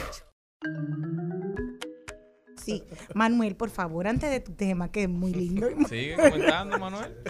Yo quiero que tú me digas algo. ¿Qué tú vas a decir? ¿Qué tú opinas de la foto de la muchacha que salió? Por la foto que se ha divulgado, la verdad que está floja. O sea, dejar Shakira por esa flaca, a mí no me convenció. Pero para los gustos los colores. A, a veces, a veces por Mira, mi paz me conformo con menos. No, al final por eso que lo importante no es que no es que si se ve bien o que se ve mal, es que sea nueva. Ah, ¿Y es qué hombre otro es? show. Ah, pero- Tú ah, ves. pero que Manuel y Jenny van a poner un programa. Son da- Tírame el bumper, le hablamos de derecho. Esa era la mentalidad de la población en las elecciones pasadas. Presentamos en Al Mediodía con Mariotti y compañía. Hablemos de derecho. Y esperemos que Piqué no la pague tan caro como la hemos pagado nosotros. Sí, pero los otros días yo vi un video tocando timbre. Está con nosotros Manuel Canela de Canela Contreras Abogados. Manuel, bienvenido al mediodía. Muchísimas gracias, Charlie. Buenas tardes a toda la audiencia y también al, equi- al equipo que nos acompaña aquí en cabina. Para mí, como siempre, un placer poder compartir con ustedes temas interesantes de derecho, temas Manuel, legales. Hoy tienes un tema muy interesante en un país como el nuestro donde la prisión preventiva parece ser la única medida de coerción que existe.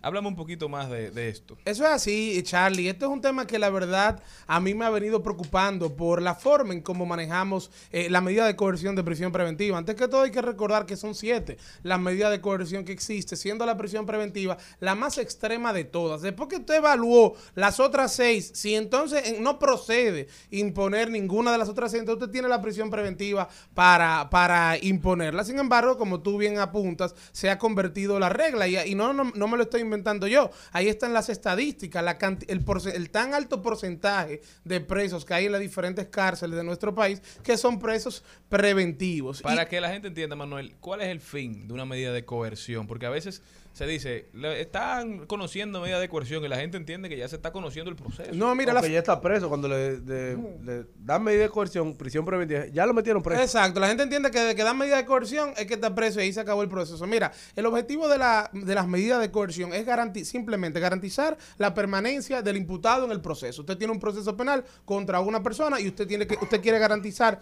que esta persona no se sustraiga, usted quiere que, que permanezca, que vaya a todas las audiencias, entonces usted le impone una medida de coerción. Pero usted tiene muchas formas de hacerlo. Miren, hay una garantía económica, a usted puede- le pueden imponer una fianza, usted le pueden poner prisión domiciliaria, hay grilletes que le pueden poner. Es decir, son- Firma periódica. Presente, exacto, la presentación periódica con la firma suya. Son múltiples las medidas de coerción que existen. Sin embargo, cuando hay un elemento que es el peligro de fuga, entonces la medida de coerción a imponer es la prisión preventiva. En el caso del de, de- todo depende del delito que se haya hecho. Porque un ejemplo, yo voy caminando por la Duarte, Avenida Sí, Duarte, sí. súper bien, y viene una persona y me saca la cartera o, o mi monedero de mi cartera sin violencia.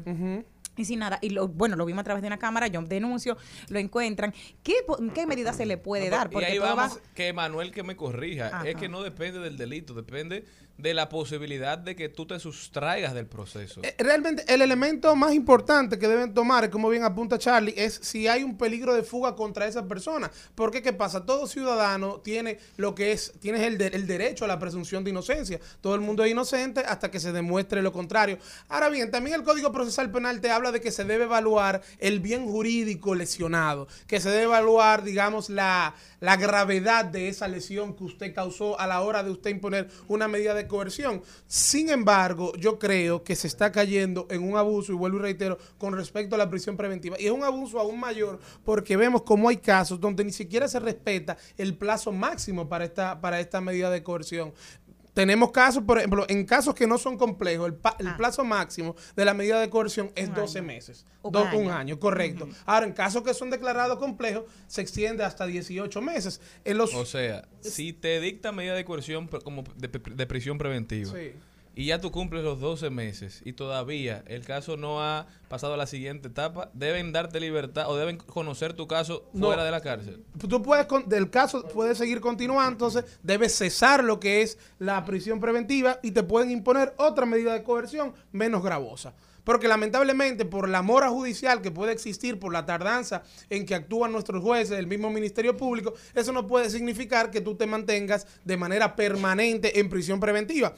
Vimos recientemente en los casos que se están conociendo, conocidos de casos de corrupción, como hay imputados que ya superaron los 18 meses de prisión, sin embargo, el juez, en este caso el del séptimo juzgado de la instrucción, decidió extender más de esos 18 meses la medida de coerción de prisión preventiva. Y eso llega a ser preocupante, porque ¿dónde está el debido proceso? No se está respetando. Pero esto depende por el número de personas que esté vinculado en el caso. Vamos a suponer que son 10 los imputados y tú le das un año y medio porque es complejo. Entonces, tengo que, que discriminar cada uno de ellos. ¿Qué hizo en el proceso? Lo, lo que determina que un caso sea complejo, como tú bien apuntas, es que haya múltiples imputados, múltiples personas y también multiplicidad de hechos. Esos son de los elementos que puede considerar un juez para determinar que un caso es complejo y por esa razón incluso la investigación, el plazo para la investigación se amplía, pero y también el plazo para la prisión preventiva se amplía hasta 18 meses, que se puede ampliar seis meses más, siempre y cuando exista una sentencia condenatoria en contra de esa persona. Pero entonces, luego que pasaste ese periodo de, de- de- ay, perdona, Daniel, el periodo de, de- del complejo y que tú le das un tiempo más, vamos a suponer menos gravosa, un ejemplo, un año y medio estuvo detenido Sí, en 18 prisión meses, sí. y ahora tú le das presión domiciliaria para en, en lo que aparece la acusación, Sí. ¿cuál es el tiempo máximo que se le puede poner a esa segunda parte? No, esa segunda parte no hay un tiempo máximo que establezca con respecto a otro tipo de, de garantía económica, perdón, de, de medida de coerción. El, el tiempo máximo de la medida de coerción se establece es en la prisión preventiva.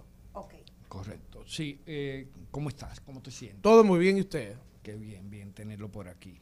Mire, eh, en República Dominicana, como se ha manifestado y se ha quejado todo el mundo, eh, se toma como la prisión preventiva como eh, el primer ratio, o sea, Sí. lo- la primera opción, cuando se estipula que debe ser el último recurso. Y sobre todo cuando hay una serie de elementos condicionantes que pudieran evitar que la persona pues eh, pueda rehuir de la presentación ante el, el debido proceso. Pero eh, yo a veces pienso que esto más que motivado en los elementos agravantes está motivado más bien en las deficiencias que presenta el Ministerio Público para poderle dar eh, concreción y musculatura a los casos. Yo creo que hay, hay de todo un poco. Yo creo que el hecho de, utilizar, de abusar de la prisión preventiva demuestra la debilidad que tenemos nosotros en la persecución. ¿Por qué? Porque muchas veces sucede que imponen la prisión preventiva porque si le imponen otra medida de coerción no hay forma de ubicar a ese imputado. Y realmente eso demuestra la- las carencias que tienen los organismos de seguridad de nuestro país. Cuan- si no hay un interés de una parte, de una parte privada, en que un imputado permanezca en el proceso, entonces el Ministerio Público no actúa de una manera tan fuerte para garantizar que una persona que tiene una medida de coerción diferente a la prisión preventiva pueda mantenerse en el proceso. Eso es por un lado, está esa debilidad. Y por otro lado, la otra debilidad que yo entiendo que tenemos es tal vez el temor de los jueces. Tenemos unos jueces que lamentablemente, y sobre todo aquellos que están llamados a imponer medidas de coerción, que actúan con, el presión, con la presión social, que actúan con la presión de las redes y que lamentablemente se ha ido haciendo, se ha ido haciendo popular ese refrán de que usted no ha visto que nunca a ningún juez ni lo sancionen, ni lo supervisen por meter preso a una gente, lo cual está totalmente incorrecto. Yo creo que los jueces están llamados a aplicar la ley, llámese como se llame, y hay que y a todo el mundo, aunque usted lo considere el mayor delincuente, usted tiene que respetarle las garantías fundamentales, porque si no, como yo dije en días pasados en otro espacio, a quien usted considera que es corrupto, a quien la sociedad considera que es corrupto, vamos a juzgarlo ahí en el Estadio Olímpico y hagamos como como Pilato juicio popular. con Jesucristo y Barrabás Bueno, y digamos cuál es o- inocente y o- cuál es culpable. como uno dijo una vez la magistrada Jenny Berenice Reynoso, justicia por aclamación.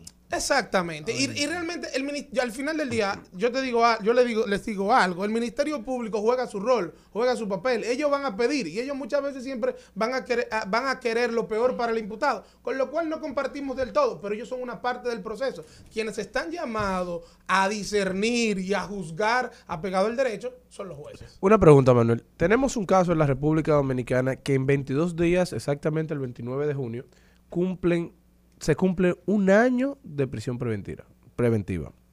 ¿No es eso una, una eh, sentencia anticipada, una condena anticipada? Mira, vuelvo y te digo, ahí habría que ver si el caso fue declarado complejo. Es complejo. El- entonces, tienen la prisión preventiva, preventiva 18 perdón, podría extenderse hasta 18 meses.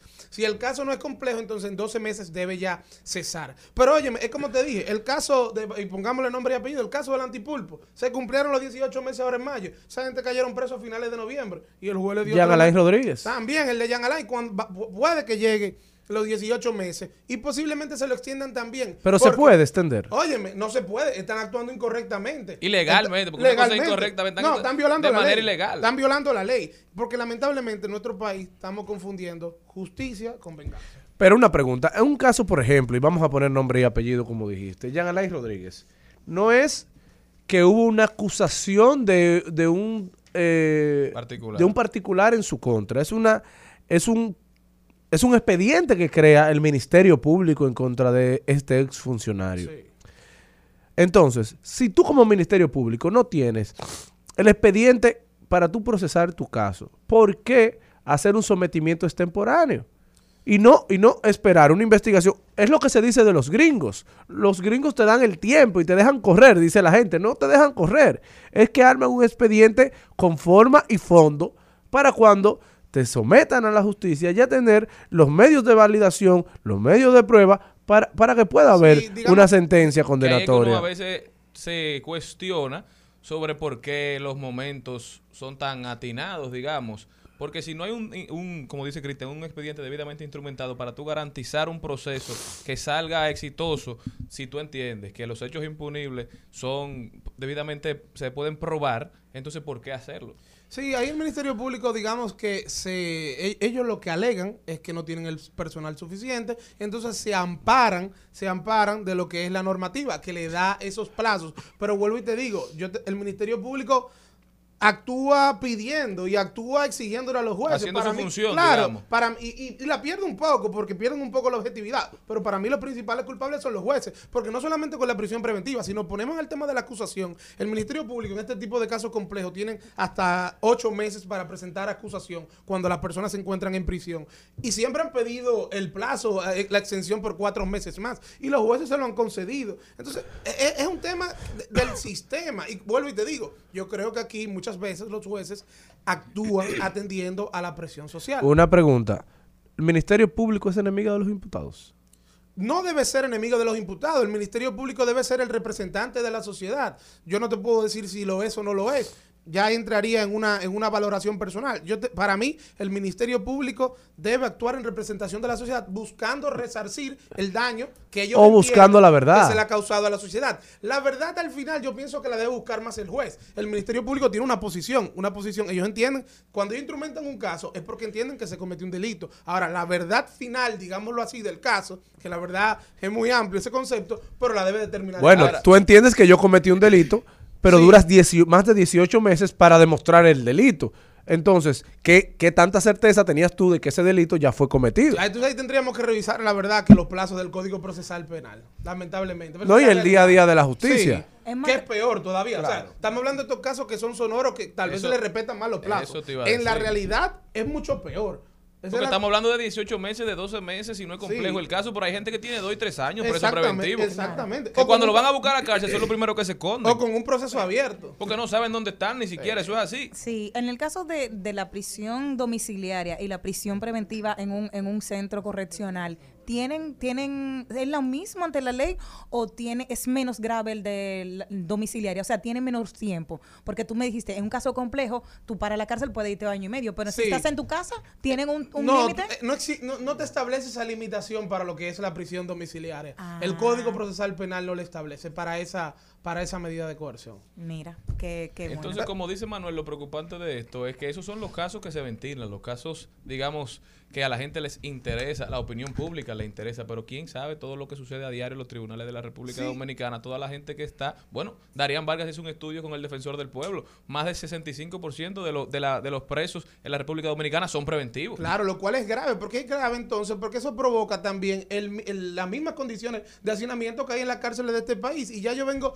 semanas diciendo lo que lamentablemente nunca vamos a acabar con la delincuencia, con la criminalidad, si aquí no, no actúan de manera mancomunada y tratando de sanear lo que es la policía, Ministerio Público, justicia y sistema penitenciario. y analizar cuál es el fin de la pena. O sea, tú mandas a, a un jovencito que hizo un hecho, sí, delincuencia común, está Sí, bien. pero cometió tú un un hecho. infractor primario. Exactamente, tú lo mandas a una universidad de la delincuencia. Exactamente. Cuando tú mandas Sale- a una gente para la victoria, tú lo estás condenando no, no solamente a estar preso, tú lo estás condenando a ser un delincuente de por vida. Salen más delincuentes tal vez que los que entraron. Bueno, muchísimas gracias a Manuel Canela, abogado de la oficina Canela Contreras. Estuvo con nosotros hablando un poquito de las medidas de coerción en la República Dominicana. Manuel, ¿cómo puede la gente ponerse en contacto contigo? Bueno, para seguir esta conversación pueden hacerlo a través de mi Instagram, Mcanela Contreras, y a través de Twitter, Mcanela C. Con mucho gusto. Y Y escucharte. escucharnos cada día a las 5 de la tarde por la Roca 91.7 FM, que pasa radio. Muchísimas gracias a Manuel por estar con nosotros y muchísimas gracias a todos ustedes por acompañarnos en este horario de transición de la mañana hacia la tarde. Esto fue al mediodía radio. Hasta mañana, pueblo dominicano, si Dios quiere. Hasta aquí, Mariotti y compañía. Hasta aquí, Mariotti y compañía. Hasta mañana.